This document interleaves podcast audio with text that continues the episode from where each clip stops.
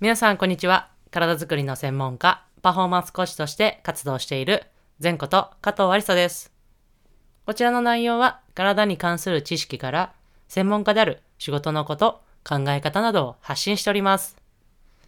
本日はリカバリー方法12選の後半編をお伝えしていきたいと思います。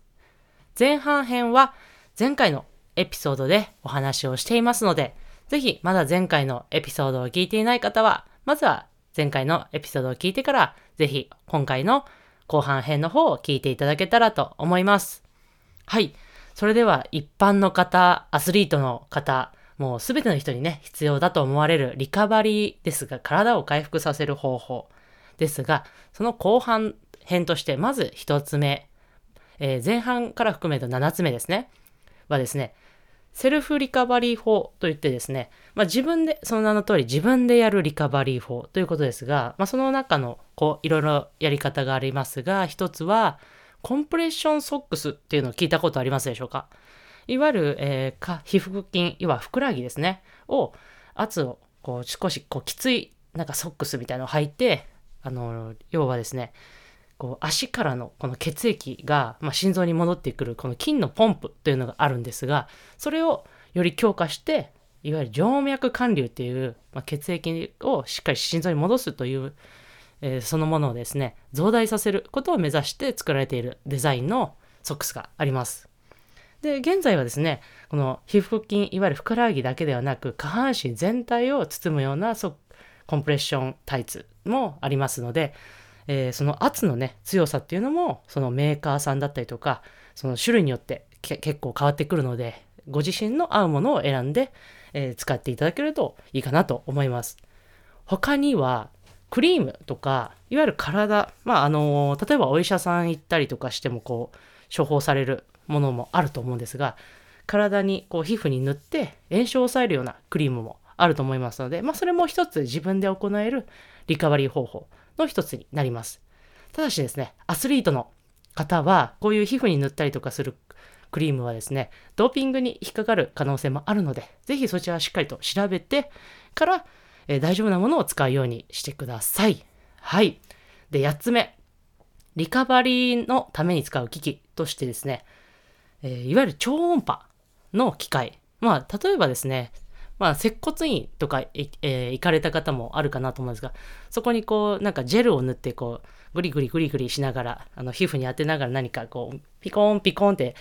えー言いながらやるものが、一度は何か皆さんも使ったことがあるかなと思いますが、それが超音波の機械になります。そういうものもそうですし、あと電気ですね。こう筋肉がちょっとビクビクしながら動くような電気刺激だったりとか。あとは、先ほどのコンプレッションソックスの機械バージョンとしてリカバリーポンプ。いわゆる下半身全体だったりとか、まあ、ふくらはぎだけもありますが、そういうリカバリーのポンプを機械が行ってくれるっていうリカバリーのために使う機器もあります。そして、えー後半から、えー前半から数えてる9つ目、えーマッサージですね。もうこれはもう皆さんが想像できる、えーリカバリー方法の一つかなと思いますが、いわゆる人の手をお願いして、えー自分自身の体をこうマッサージしてもらうというものですが、効果としてはですね、やはりやっぱりこう人にやってもらうと、やっぱりリカリラクゼーション効果っていうのもありますし、まあ、それやその筋を筋の内圧とかをこう高め高まっている筋の内圧を下げることによって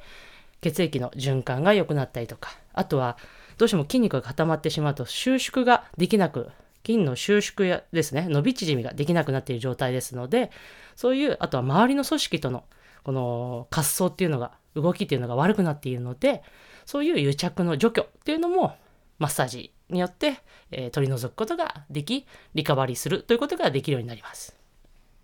そして、えー 10, 10個目がですねそのマッサージを今度セルフで行うというマッサージリカバリー方法ですね。でこちらはですねいわゆる人の手をお願いするとどうしてもこう費用の面がかかってきてしまう場合があると思います。そういうのを比較的抑えられる、えー良さがあるあるというところがセルフの良さなんですが、まあとはですね、そのセルフでやる方法としては、もちろん自分自身の手で行ってマッサージをする方法もありますけど、これも器具がいろいろ売ってまして、例えばホームローラー、何かこうゴツゴツした、ちょっと円柱状のえ筒のようなものですね。そこで足を乗せたりとか、ももを乗せたり、お尻を乗せたりとかして、コロコロコロコロするようなホームローラーだったりとか、あとはゴルフボールとかは足の裏でコロコロすると結構気持ちいいんですよね。そういうゴルフボール。あとはテニスボールだったりとか、あとラクロスの、ラクロスの競技で行われてラクロスのボールも結構ね、この硬さと大きさが結構ちょうど良かったりするので、結構、なかなかこうラクロスに関わってない方は手にすることがなかなかないと思いますが、このラクロスボールっていうのをもしこう手にする機会があったら、ぜひ、まあ、あのご自身のリカバリーグッズとしてね、一つ、えー使っていただきたいなと思っております。はい。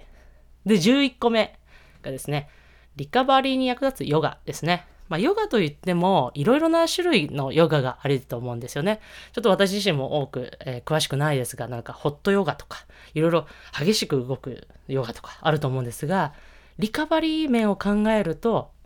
呼吸にしっかり集中してリラックスできて、そしてゆっくり動くようなスタイルのヨガを選択するようにしてください。そして、それを行いながらしっかりと呼吸に集中していく。そして、その時に、ヨガを行いながら、ヨガを行うことが目的ではなくて、自分自身の体に耳を傾けるということが重要になります。やはり回復している、例えば、運動している時はしっかりその運動に集中して、今度はリカバリーしている時、いわゆる休んでいる時はその休むということに集中するということが重要になってくるので、リカバリーの方法としては、ヨガっていうのも一つ選択肢としてあるということでした。で、最後、12個目がですね、瞑想と呼吸。まあ今、ヨガのところでも呼吸に集中してというふうにお話ししましたが、まあ、この呼吸ということをですね、とてもやっぱり、えー私の前回、あの、先日、前のエピソードでも何回もお伝えしてますが、呼吸というものは副交感神経を優位にして、体をいわゆるリラックスムード、えーリカバリーの方向に、えー体を持っていくことができますので、ぜひぜひこちらを有効活用していただけたらと思います。はい。